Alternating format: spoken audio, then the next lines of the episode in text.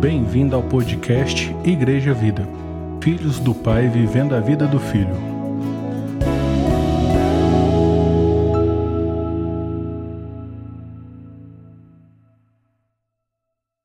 Graça e a paz do Senhor Jesus, amém, queridos. Glória a Deus que nós estamos aqui reunidos como igreja, amém. Seja aqui para quem está presente, seja através das mídias sociais. Nós somos gratos a Deus. Vou te chamar para abrir a palavra de Deus na primeira carta de João. Primeira carta de João.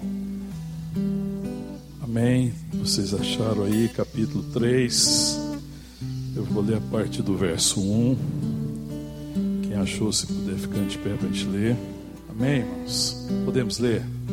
Eu vou ler então primeiro capítulo 3, o verso 1. Depois eu vou ler um, alguns versos no capítulo 5.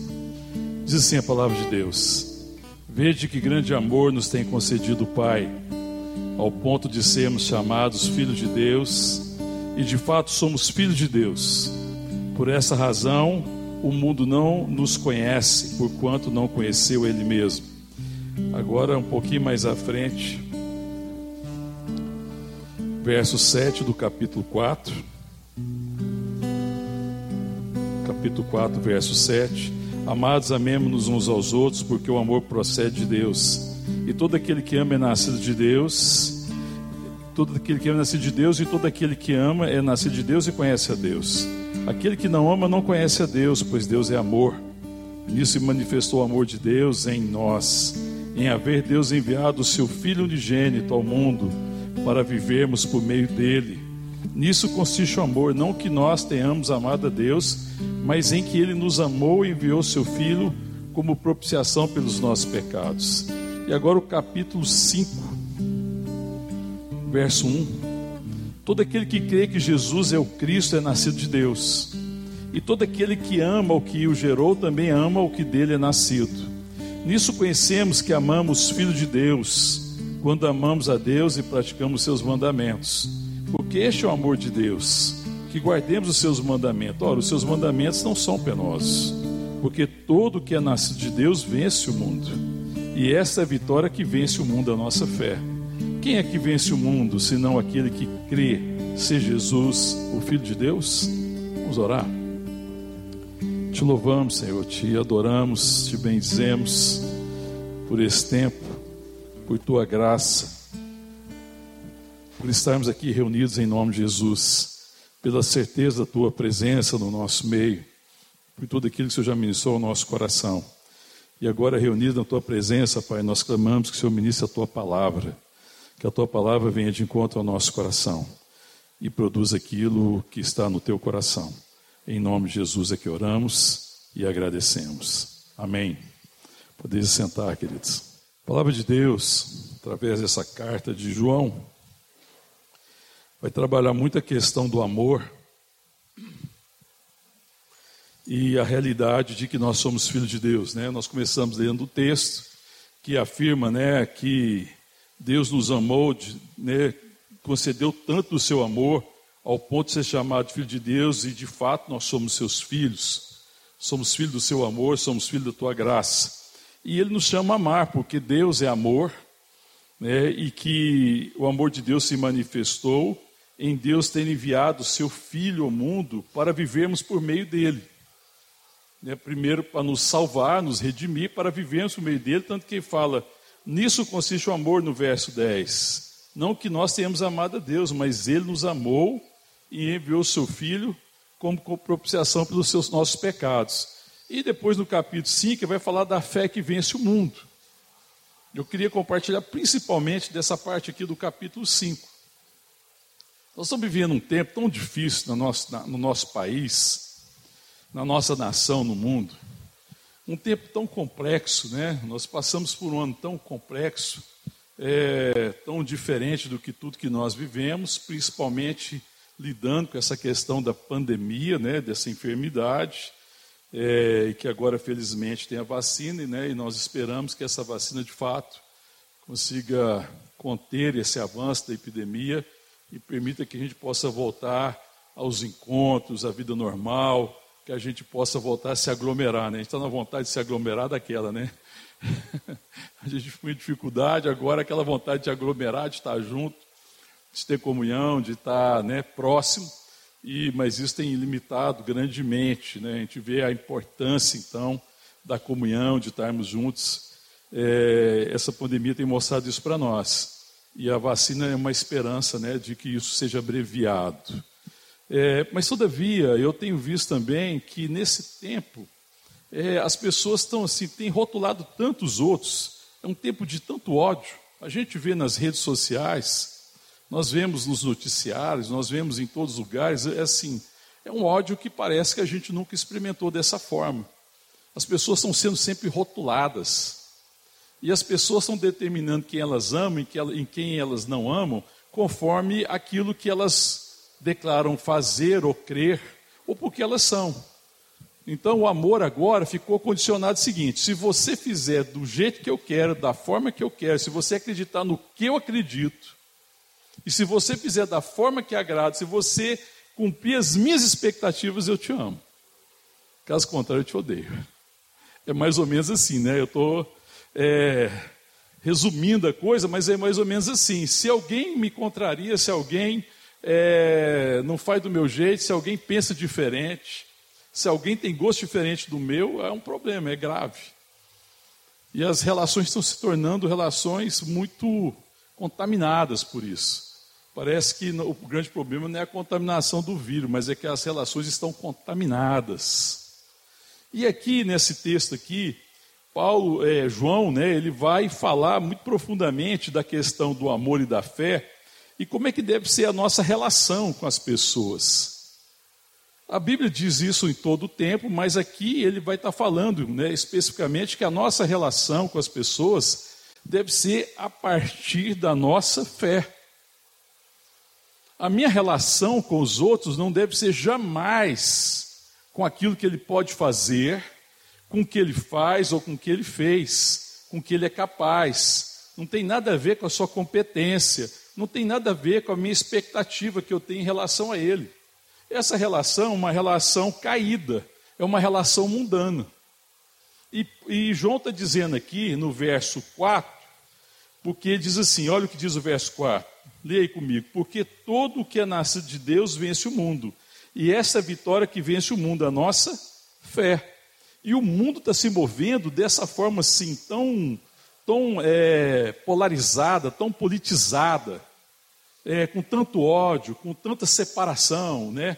É uma, uma segregação agora, que é muito mais além da questão de raça, de cor, de credo, vai muito além disso. O mundo tem agido dessa forma. O mundo é assim. O valor das pessoas no mundo tem, tem a ver com aquilo que elas podem me oferecer. O mundo vê o valor das pessoas na perspectiva daquelas expectativas que eu tenho do outro. É assim que o mundo vê. Mas isso é uma forma caída de se relacionar. A forma bendita de se relacionar e de amar é amar a partir da nossa fé. Por isso que ele diz que o que vence o mundo, a vitória que vence o mundo é a nossa fé. E ele fala no verso assim: quem é que vence o mundo senão aquele que crê ser Jesus, o Filho de Deus? Então a minha fé tem que estar associada, essa fé que vence isso, essa fé que ama, porque nos chama a amar o próximo. Ele está falando que Deus é amor e quem não ama não conhece Deus, porque Deus é amor, Ele nos amou primeiro. Então, é, para que eu ame, eu devo caminhar nessa fé. E a fé está associada a saber quem eu sou e quem o outro é. É a revelação que eu tenho da parte de Deus, de quem o outro é. É eu ver o outro na perspectiva do conhecimento de Deus. Primeiro, conhecendo quem eu sou, sabendo que eu fui amado. E que Deus me amou quando eu não tinha nenhum mérito, quando não dependia nada de mim. Quando eu era inimigo de Deus, Deus me amou. E eu sou filho amado, por isso que eu li primeiro o texto, só vejo com grande amor que Deus nos tem amado ao ponto de sermos chamados filhos de Deus, e de fato nós somos filhos de Deus, amém, irmão? Glória a Deus. Então, essa é o fundamento é, do meu coração, da minha vida, deve ser o fundamento das minhas relações. Deus me amou. Eu sou um filho amado. Eu sou resultado dessa relação bendita do Pai, do Filho e do Espírito Santo, da entrega do Filho, e eu sei qual é a minha origem, qual é a minha natureza. Eu sou amado por Deus. E é a partir disso, então, que agora eu preciso me relacionar com o outro. Lá em Efésios, no capítulo 2, perdão, no capítulo 1, depois se você quiser anotar, no verso 18, não precisa abrir, lá fala assim que Paulo está orando para que Deus ilumine os olhos do vosso coração. Ele está orando pela igreja, ele está escrevendo uma carta para a igreja que está em Éfeso, e ele ora para Deus iluminar o que, irmão? Os olhos do coração.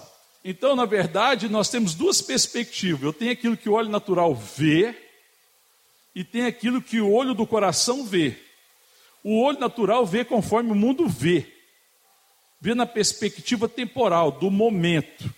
Mas o coração, os olhos do coração vê na perspectiva da revelação, daquilo que Deus está revelando, daquilo que Deus está dizendo que o outro é. Amém, irmão? Está entendendo isso, irmão? As relações se tornaram relações difíceis e ácidas, porque na verdade a gente está relacionando com as pessoas pelo que o olho vê, de forma natural, de forma mundana, de forma carnal. Então, às vezes, eu olho para as pessoas e tem muita coisa que eu não gosto, né? Assim, irmão? Quantas pessoas que você se relaciona, que você olha nela e vê coisas que você não gosta? Sim ou não? Pessoas próximas. Não é assim, irmão? Tá, mas isso é que o olho natural está te dizendo. Agora você vai se relacionar por aquilo que ela está entregando, por aquilo que ela é no momento, ou você vai se relacionar com ela por aquilo que ela é em Cristo por aquilo que ela é na relação que você tem com Cristo e na relação que eu devo ter com o outro. Está entendendo o que eu estou dizendo, irmão? É enxergar o outro como Deus enxerga. É enxergar o outro pelas lentes da graça de Deus. É ter intimidade com Deus e falar: Deus me ajuda a ver o irmão, me ajuda a ver a irmã. Amém, irmão? Mas nós só estamos vendo inimigos. Nós só estamos vendo opositores, nós só estamos vendo adversários. A gente às vezes só está vendo pessoas que nos perturbam, pessoas que nos contrariam, né? que às vezes as pessoas se justificam por, por uma relação ruim, difícil, por falar, ah, eu sou muito contrariado. Percebe isso, irmão? Isso é, isso é mundo. O mundo que é assim. Então eu tenho que me relacionar não pela aparência, porque a fé não se baseia na aparência. A fé é a certeza das coisas que se esperam, não é, irmão? Volta um pouquinho aí, deixa marcado aí, vai lá em Hebreus, capítulo 11. Um pouquinho atrás, você vai voltar aí, carta de João, agora depois Pedro. Você vai chegar em Hebreus, capítulo 11, verso 1. O que, que diz lá? Ora, a fé é a certeza das coisas que se esperam e a convicção de fatos que não se veem. É a convicção dessas coisas que se espera e da convicção de fato que não vejo. É o firme fundamento, é a certeza né, daquilo que ainda eu não vejo com os olhos naturais, mas que eu vejo, vejo com os olhos do coração. Por quê? Porque a palavra está iluminando o meu coração. Quem ilumina o meu coração é a palavra, meu irmão? Então, quando Paulo ora para a igreja que está em Éfeso, é ora que pela palavra seja iluminado os olhos do coração pela ação do Espírito Santo, para que eles saibam a riqueza do chamado, para que eles consigam compreender a grandeza. E eles se relacionem assim, e assim eles amem uns aos outros. E assim eu amo o irmão, porque eu fui gerado de Deus e se eu amo aquele que me gerou, eu devo amar aquele que dele foi gerado. Não é assim que está escrito? Olha lá, volta comigo lá, capítulo 5, verso 1. Volta em 1 de João, capítulo 4, capítulo 5. Olha o que está escrito: todo aquele que crê que Jesus é o Cristo é nascido de Deus. E todo aquele que ama o que o gerou, também ama o que dele é nascido. Olha, irmão, se eu amo a Deus que me gerou, eu devo amar tudo aquilo que é nascido de Deus. Então, todas as pessoas foram formadas, criadas à imagem e à semelhança de Deus. E é assim que eu devo me relacionar com as pessoas, ainda que nas suas atitudes exteriores ela pareça um diabo, que ela pareça um demônio. Está entendendo, irmão? Então eu devo amar aquilo que foi gerado, porque se eu amo aquilo que me gerou, se eu amo Deus que me gerou, então eu tenho que ter agora com, o com outro uma relação de natureza bendita. Compreender que a relação que eu tenho com o outro deve ser uma relação de amor, porque se eu fui amado por Deus, e se Deus me criou, e no seu amor ele me redimiu, eu devo, devo amar aquele também que Deus criou, e que Deus criou para ele, amém, irmão? Está entendendo? Então, essa é a relação, que eu vou abrir os olhos para ver não o, as atitudes, eu preciso abrir meus olhos para ver não as ações. Eu preciso abrir meus olhos para não estar tá vendo simplesmente as capacidades e aquilo que o outro pode fazer, mas eu preciso abrir meus olhos para ver a pessoa nascida, criada por Deus. Amém? Para amar o outro para compreender o propósito e o significado da minha vida na vida dele. Eu preciso ver o outro nessa perspectiva de amor para que eu me torne uma referência para ele, irmão.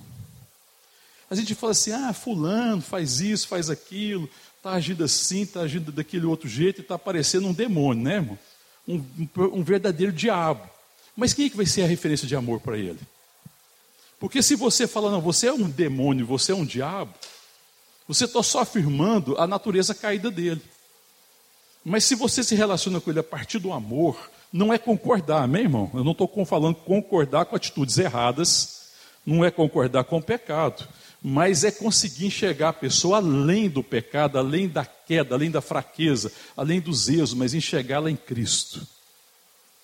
Para que eu seja uma referência, entendeu, irmão? Para que ao relacionar comigo, ele tem a chance de conhecer Deus. Amém, querido? Ou, ou se sendo crente, nascido de novo, ele tem a chance de crescer, de amadurecer. Então eu que preciso ser a referência. Porque às vezes a gente deseja que as pessoas sejam amáveis, mas eh, nós não somos a referência de amor para elas. Essa que é, às vezes é a crise, né? Nós precisamos olhar assim, né? Para que essa entender que com os olhos, né? da fé, ou seja, que compreende a relação de natureza que nos identifica. Né? O que me identifica com o outro é o amor, porque a nossa natureza, na perspectiva de Deus, é santa. Na relação com meus irmãos, na relação com a igreja, na relação com a minha família, na relação com o meu cônjuge, na relação com os meus pais, eu preciso compreender que tipo de natureza que nós temos. Qual é a natureza da nossa relação? Que se eu compreender que a natureza da nossa relação é amor, porque nós somos gerados em amor, porque Deus nos criou em amor, e Deus nos criou para Ele, para estar com Ele, para ser semelhante a Ele, e se Deus é amor, nós devemos amar como Ele nos amou, então a relação, a natureza da minha relação com o outro deve ser o amor, amém, irmão? Glória a Deus, irmão. Eu preciso pedir a Deus, olha, abre os olhos do meu coração. Aí você fala assim: não, mas eu só consigo ver o demônio. Tá bom, irmão, verdade. É fácil ver o demônio. Mas você precisa pedir Deus graça para ver o filho. Você precisa pedir Deus graça para ver o irmão. Você precisa de Deus graça para ver o marido. Amém, mulheres? Glória a Deus. Toda vez que você olha para o seu esposo, você vê o marido bendito, abençoado, amoroso, cheio de graça, amém, irmão? Ou às vezes vê o demônio. Misericórdia. É, se olhar com os olhos naturais, tem chance de ver o demônio. o vice, ao contrário, é verdadeiro. Às vezes o marido olha para a mulher e fala: Meu Deus, socorro. Mas depende do jeito, do jeito que você vê.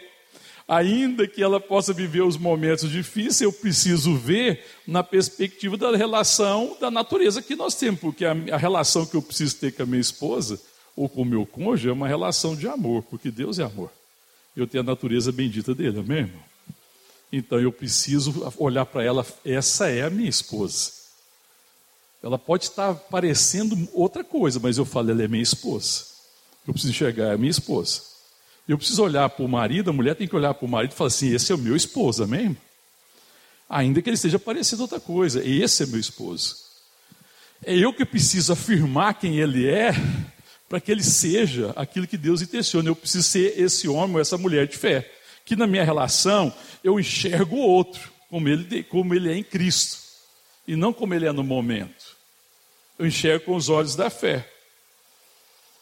Está entendendo? Ou não? é, a fé não pode duvidar de quem a pessoa é. A fé é quando eu tenho a certeza, né? eu olho para a Adriana, eu tenho certeza que a Adriana é minha esposa, mesmo. Tenho certeza, não tem dúvida.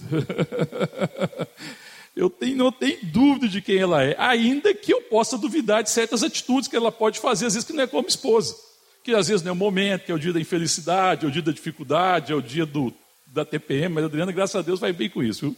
Deixa eu falar logo.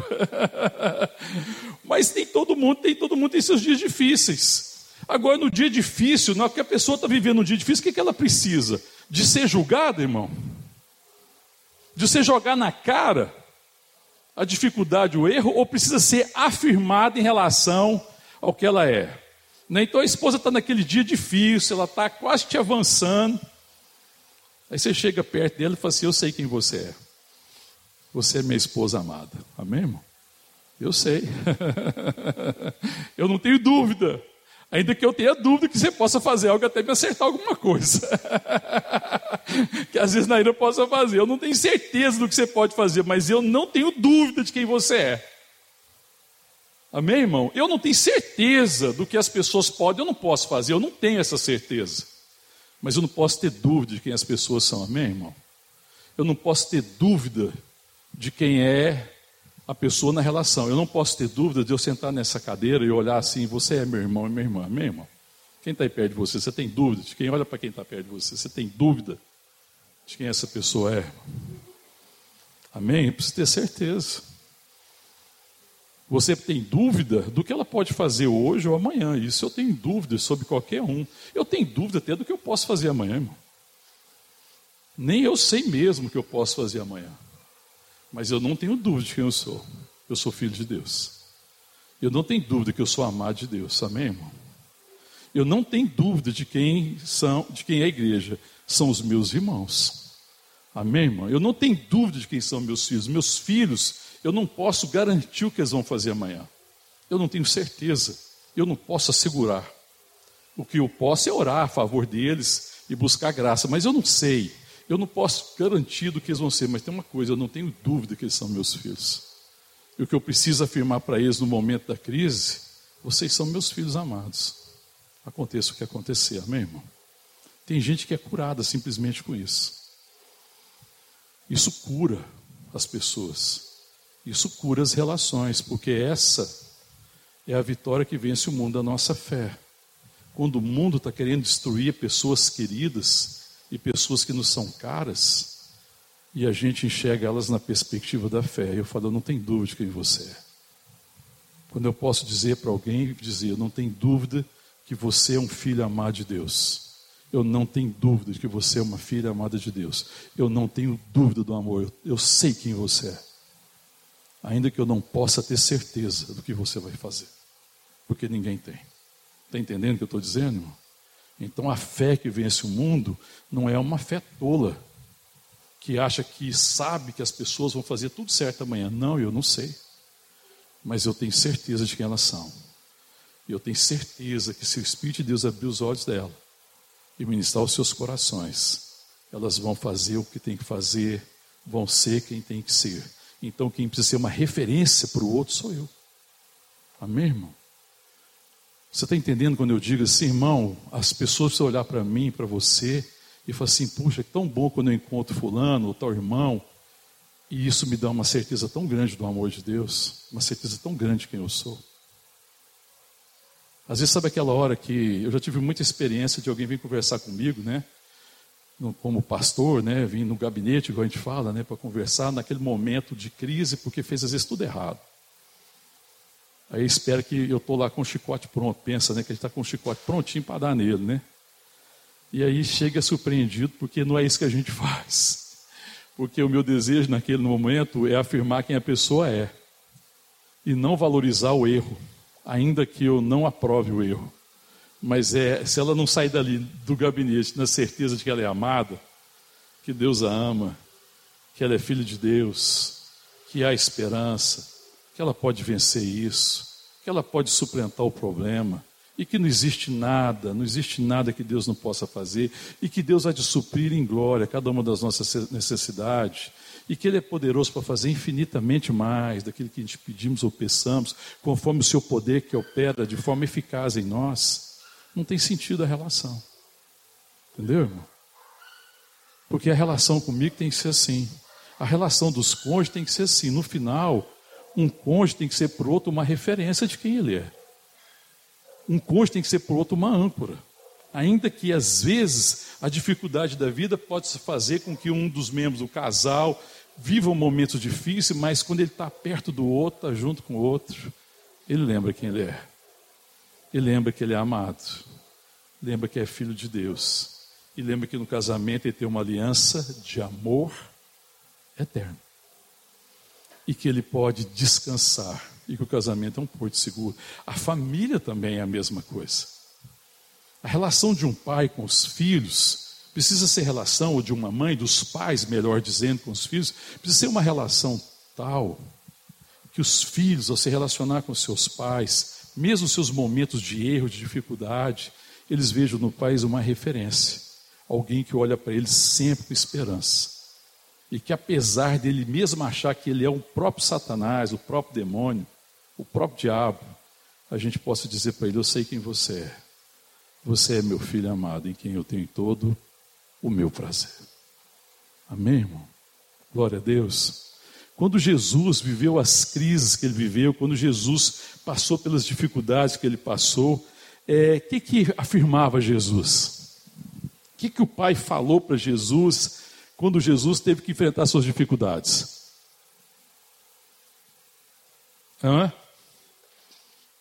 Vai, Jesus, vai dar certo. Continua. Não desiste. A coisa vai acontecer. Eu acredito na sua capacidade. Foi isso, irmão? É, a gente às vezes faz isso, né, irmão? Coisa perigosa isso, né? Porque a gente fica às vezes afirmando para os filhos que nós acreditamos na capacidade deles. É uma coisa que eu não gosto de afirmar. Ainda que eu incentive a se capacitar e fazer o que tem que ser feito. Eu gosto de afirmar quem eles são. Vocês são meus filhos, vocês foram filhos de Deus, Deus os ama. E foi isso que Deus afirmou a Jesus, não foi? Tu és o meu filho amado, em quem eu tenho todo o meu prazer. Então Deus não ficou falando para Jesus e afirmando a capacidade, não, você consegue, você é capaz, você é inteligente, você tem talento. Não é isso que ele afirmou, mas você é o meu filho amado. Amém, irmão? Então isso tem que marcar as nossas relações. Então nosso relacionamento tem que ser a partir da fé da certeza de quem nós somos e da relação que nós temos com os outros. Eu não posso duvidar da pessoa, de quem ela é, ainda que eu não tenha certeza daquilo que ela possa fazer, mas eu preciso me firmar na natureza da nossa relação, embora eu tenha dúvidas. Quando você pensa no filho pródigo, né, na parábola do filho pródigo, quando aquele filho pediu para o pai os bens que ele tinha, você acha que o pai tinha certeza do que, que ele ia fazer ou não? Se alguém perguntasse para aquele pai, quando ele pegou e entregou todos os bens para aquele filho, você tem certeza que ele vai gastar direitinho esse dinheiro? A gente ia fazer assim. Você acha que ele tem condição? Você acha que ele está preparado? Você acha que não é perigoso fazer isso? Você acha que aquele pai respondeu que não? Eu tenho certeza. Não, eu não tenho certeza. Você não acha que ele pode gastar isso mal? É, pode, eu não tenho certeza, eu tenho dúvidas quanto a isso. Você não acha que ele pode fazer uma besteira? Não, é, eu tenho dúvida, pode ser que ele faça. Mas qual é a certeza que aquele pai tinha? Ele tinha dúvidas sobre o que o filho podia fazer? Claro. Mas ele tinha uma certeza. Qual é a certeza, irmão? Que aquele era seu filho amado. Quando ele volta para o pai, depois de ter gastado tudo, você lembra lá, eu não preciso ler, e ele queria ser tratado como quem? Como um dos trabalhadores. Porque certamente ele fala assim: agora eu vou ouvir, meu pai vai me dar uma ensaboada. Eu vou ter que ouvir porque eu estou errado mesmo. Mas se pelo menos ele fala assim: não, pode ficar aqui como trabalhador, que eu quero ver se você merece ser meu filho, eu vou ver se você tem competência, eu vou ver se você tem um desempenho para ser filho agora, já que você fez tanta besteira, porque agora eu tenho que me livrar das dúvidas.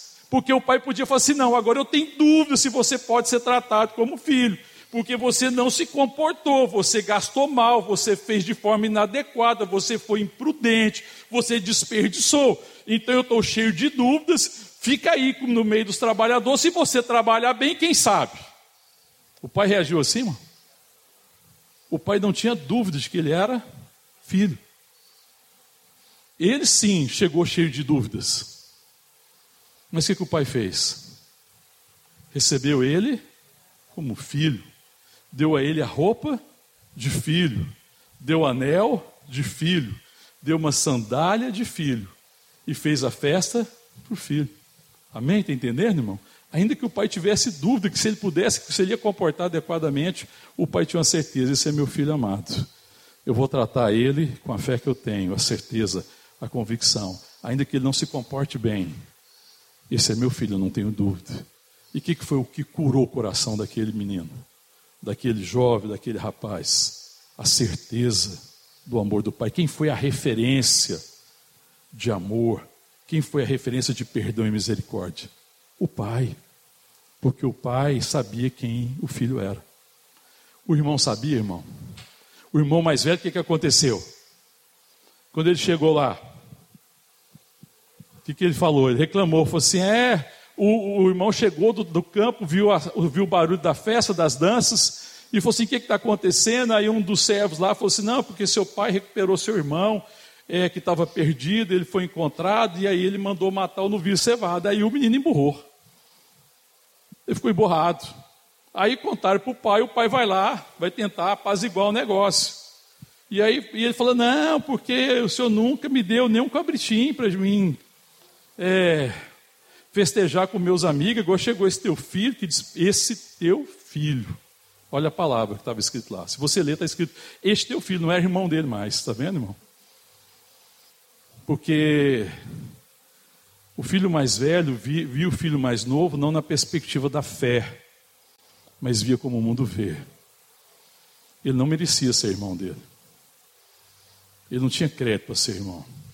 Agora ele já não era irmão, ele era apenas filho do mesmo pai. Este teu filho, você pode ler lá, Lucas capítulo 15, que gastou todas as coisas que o Senhor deu. Mas aí o pai, aí é incrível o amor do pai, porque o pai fala assim: meu filho, se você ler lá de novo, quando ele se volta para o filho mais velho, ele fala: meu filho, ainda que ele já não estava considerando o pai mais pai, porque se o senhor está sendo injusto, você não deve, você não serve para ser como pai porque o Senhor nem me fez justiça. Veja a perspectiva mundana e não vi as coisas pelos olhos da fé. E aí o pai fala: Meu filho, era preciso celebrarmos, porque este meu filho, o teu irmão estava perdido e foi achado, estava morto e reviveu. É necessário que nos alegremos. Amém, irmão? Porque o pai sabia quem era o filho, mas o filho não sabia quem era o pai. O pai vinha com os olhos da fé e ele venceu o mundo pela fé, porque cria que apesar de não conhecer e não ter certeza e ter dúvidas sobre o comportamento do, do filho dele, ele tinha certeza que ele era seu filho e que em Deus havia esperança. Amém, irmão? E é assim que ele tratou. Veja que a relação do pai e do filho nos ensina a ver o outro conforme ele é, não ter dúvida. Sabe, a fé não é a expectativa do que as pessoas têm para me oferecer. A fé é a certeza daquilo que eu posso oferecer para a relação. A fé é a certeza que, pela graça de Deus, eu posso ser uma referência para o outro, para que o outro se arrependa e para que ele finalmente possa viver aquilo que Deus tem para ele. Amém, querido? Quando Deus lidou com os discípulos, E o que, que acontece lá quando Jesus foi, foi aprisionado? O que, que os discípulos fizeram com Jesus? Todos os discípulos fizeram. Hã? Abandonaram, não foi? Eles negaram Jesus, correram e abandonaram. Mas Jesus tratou eles como quem? como traidor. Por que, que Jesus não trata ele como traidor? Porque Jesus sabia que a natureza da relação deles era uma relação de amigos. E continua tratando ele como amigo. Lá no capítulo 15 do, do Evangelho de João, ele fala assim: Já não vos chamo servo, mas vos chamo amigo, porque tudo aquilo que eu tenho ouvido do Pai, eu tenho compartilhado com vocês. Então Jesus conhecia a relação que ele tinha. E a relação de Jesus com os discípulos não era a expectativa que Jesus tinha do que eles tinham competência de fazer. Porque Jesus não estava garantindo a relação com eles e sendo amigo deles, porque não, esse aqui não vai falhar, não, esse aqui não me trai, não. Esse aqui vão permanecer firme. Três anos comigo, eles vão permanecer firme. Quando eles traíram Jesus, a surpresa foi essa. Porque Jesus continuou tratando com os olhos da fé. Porque ele sabia que a relação era essa. Porque o Pai queria que ele fosse amigo deles. E revelasse aos seus discípulos aquilo que o Pai estava revelando a Cristo. E ele trata eles não como traidores. Quando o Senhor encontra Pedro lá na praia, Pedro está se sentindo mal, não está, irmão? Tinha traído Jesus fugindo, né? Foi pescar, vou fugir. Estou fugindo do chamado, fugindo do ministério. Aí Jesus foi lá fazer o quê? Afirmar. Cuida dos meus ovelhas, das minhas ovelhas, cuida dos meus cordeiros, cuida do meu rebanho. Pelo contrário, porque quem se tornou referência para eles foi Cristo. Porque Cristo fez com que eles soubessem quem eles são, filho de Deus. E que apesar do desempenho deles, apesar do erro, Deus não tinha desistido deles. E Deus era poderoso para mudar toda aquela situação e fazer com que se cumprisse o chamado e que se cumprisse os desígnios dele para aquela geração. E eles cumpriram. Amém, irmão? É a relação de fé, quando eu consigo enxergar quem o outro é, dessa certeza, dessa relação. E eu trato as pessoas a partir de quem elas são e não daquilo que elas fazem. Porque nós temos a tendência, e o mundo faz assim, de tratar as pessoas por aquilo que elas fazem. E a gente precisa aprender a tratar as pessoas por aquilo que elas são. E é por isso que nós devemos amar uns aos outros. Dessa forma, nós vamos nos tornando referência um para o outro. Amém, querido? É, assim como o pai se tornou referência para o filho. Que apesar de toda dúvida que ele tinha do comportamento do filho, ele não tinha dúvida de quem ele era. Amém, irmão? Às vezes, uma, o que o marido mais precisa no momento de crise, né?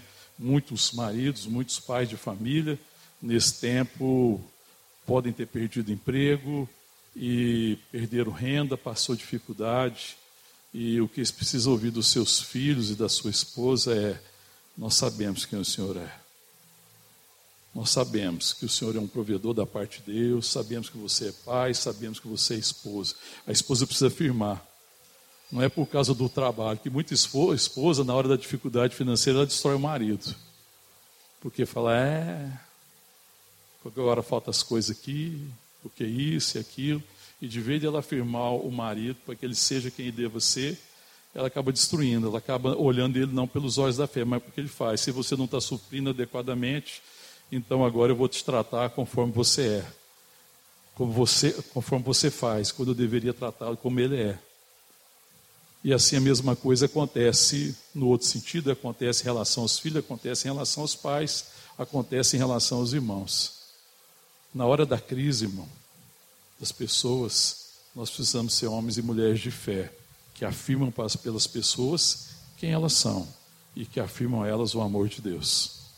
E que possam dizer para quem está perdido, des, é, desorientado, desanimado e abatido, e possa olhar para ele e falar assim: Eu sei quem você é. E quando ela te olhar nos olhos, você possa dizer: Você é filho amado de Deus. Você é filho de Deus. Você é filho de Deus. Sabe, de olhar com fé, com certeza, ver com os olhos da graça.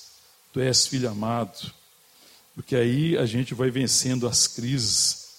E é assim que a gente vai vencendo a crise, né?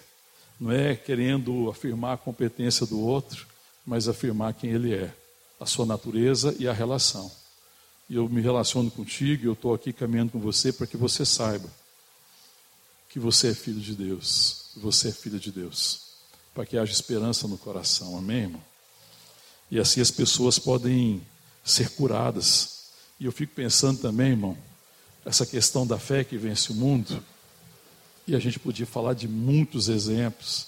Numa crise também, quando tudo faltar, quando as pessoas faltarem, quando o recurso faltar, quando as pessoas estiverem distantes, quando as pessoas que às vezes nós amamos faltarem, que elas podem faltar, podem estar distantes, podem não compreender a situação, a única coisa que me sobra é a fé, é a certeza de quem eu sou, a certeza de que eu sou filho amado de Deus, a certeza que Ele me amou, a certeza que pelo seu amor Ele me fez filho, a certeza de que é assim que Ele olha para mim e que Ele não me ama por causa do meu desempenho, mas Ele me ama por causa de quem eu sou e por me amar por causa de quem eu sou, por Sua graça, eu vou acabar sendo, manifestando quem eu sou de fato, filho de Deus.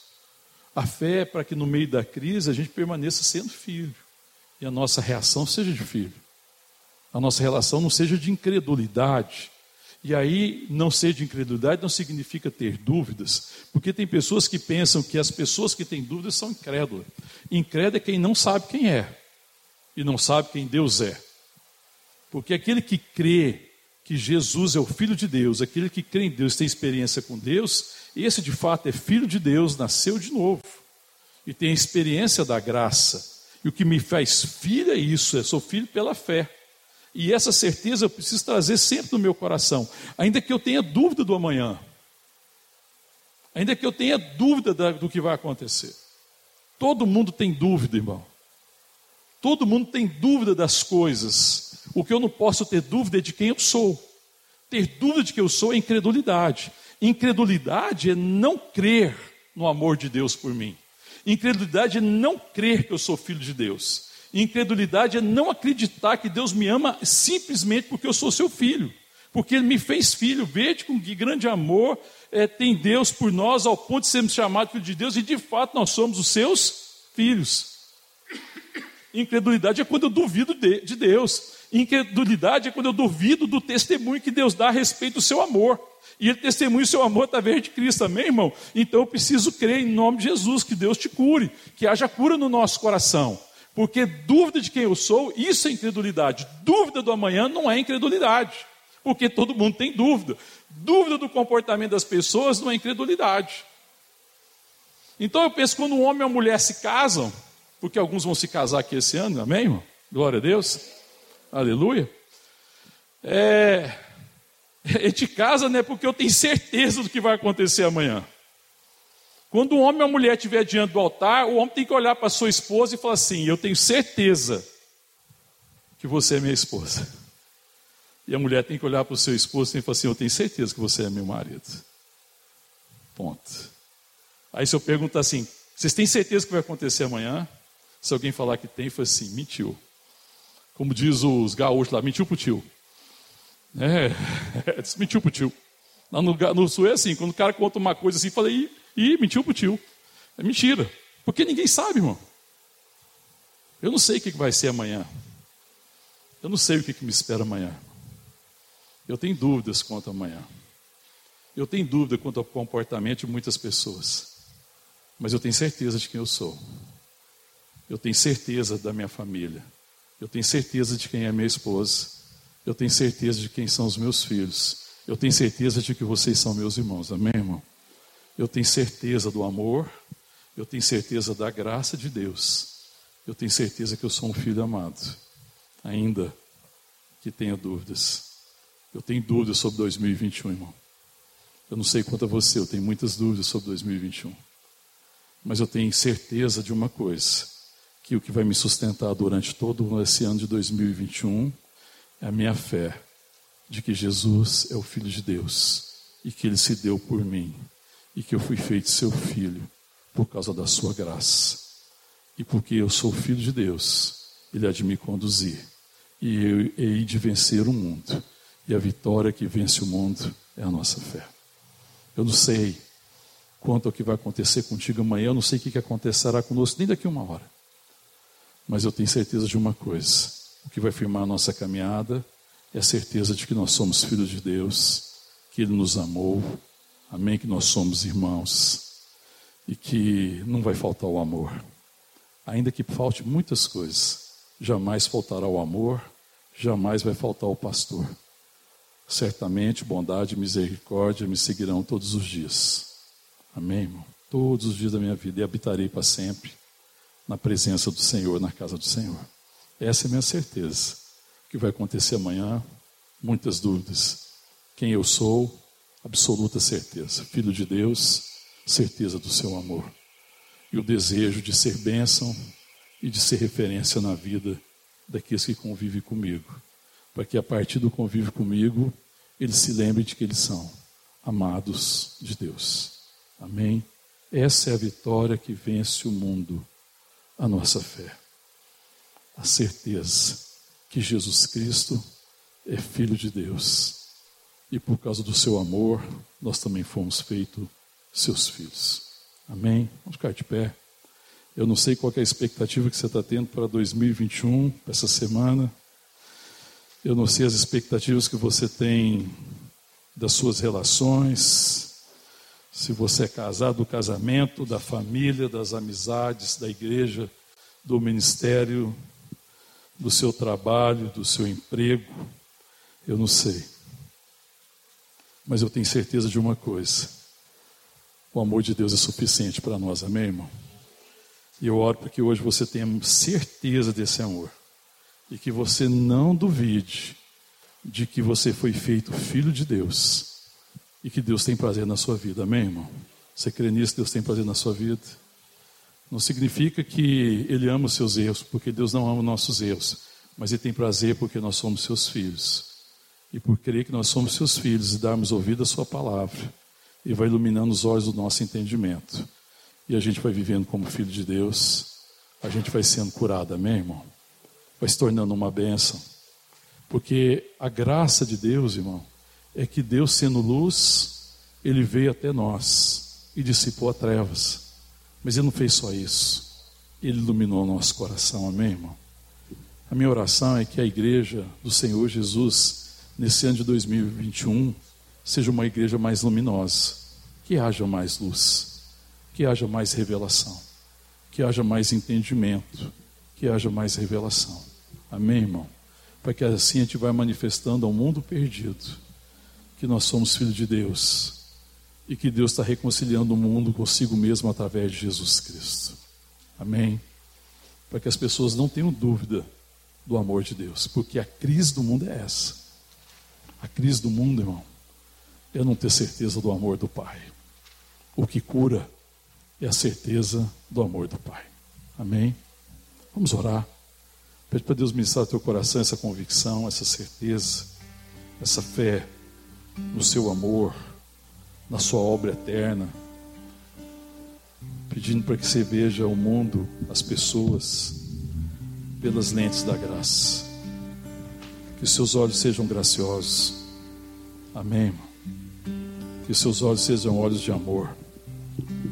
Que as lentes do amor seja através de quem você vê. Que você veja as pessoas, seja quem for pela lente do amor de Deus. E você compreenda a natureza da relação. Em nome de Jesus. Em nome de Jesus, fala com o Pai. Deus renove nosso coração, amém?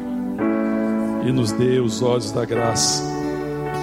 Eu não sei se você já leu Maravilhosa Graça, mas Maravilhosa Graça conta uma história de um casal que estava bebendo e eles estavam meio embriagados, ficaram muito tempo num bar bebendo e saíram à noite, provavelmente na América, naquela região fria dos Estados Unidos, norte dos Estados Unidos, e encontraram uma mulher bêbada caída na rua numa noite fria, tarde, madrugada.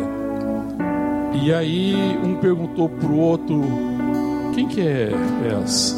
Ah, o outro respondeu: Uma pessoa qualquer, uma bêbada, estava caída na rua. Mas só isso, ela só é uma bêbada. O que, que ela é? Ah, ela é uma prostituta. E ele falou a origem dela, que eu não me lembro. Ela é uma prostituta que vive aí pelas ruas, estava caída pela rua. E fosse assim, uma bêbada e uma prostituta, um falou, o outro perguntou assim: Mas antes de ser uma bêbada e uma prostituta? Aí o outro parou e falou assim: Devia ser uma criancinha, uma menina. Aí o outro falou assim: Uma menina é alguém. Uma menina é alguém. E ele viu com os olhos da graça e pegou aquela mulher e levou para um abrigo. Enquanto os olhos do mundo viu uma prostituta, uma mulher embriagada, uma mulher vadia. Alguém chegou, uma criança, uma menina, conseguiu ir até a sua inocência e ver que ela foi criada à imagem e a semelhança de Deus. E fosse então ela é alguém. Entendeu quem era ela? Alguém que Deus ama alguém que Deus deu seu filho por amor dele, alguém em que o filho de Deus se sacrificou, alguém que tem um valor incrível para Deus e que nesse mundo tem perdido o valor, as pessoas têm sido rotuladas e os rótulos não se enganem, os rótulos que nós colocamos nas pessoas é uma forma de desprezá-las. Rótulo é uma forma de desprezo. Rótulo não fala de amor. Rótulo é cegueira, rótulo é incredulidade, rótulo é ver como o mundo vê. Mas a fé que vence o mundo e que vence os valores do mundo, o que vence o mundo né, e os valores do mundo é a nossa fé, a certeza que Jesus é o Filho de Deus e que nós somos filhos do amor. E sendo filhos do amor, que as nossas lentes sejam as lentes da graça e do amor, em nome de Jesus, amém? Como igreja, como povo de Deus. Que a minha relação com meus irmãos seja de amor, graça, com a minha família, com a minha casa, os meus amigos, os meus inimigos. Que eu enxergue nele alguém, que eu saiba quem ele é, que eu veja uma pessoa, que eu veja além do rótulo, que eu veja além do temporal. E que eu veja aquilo que foi feito na eternidade e foi feito para a eternidade. Que Deus nos dê graça. Amém.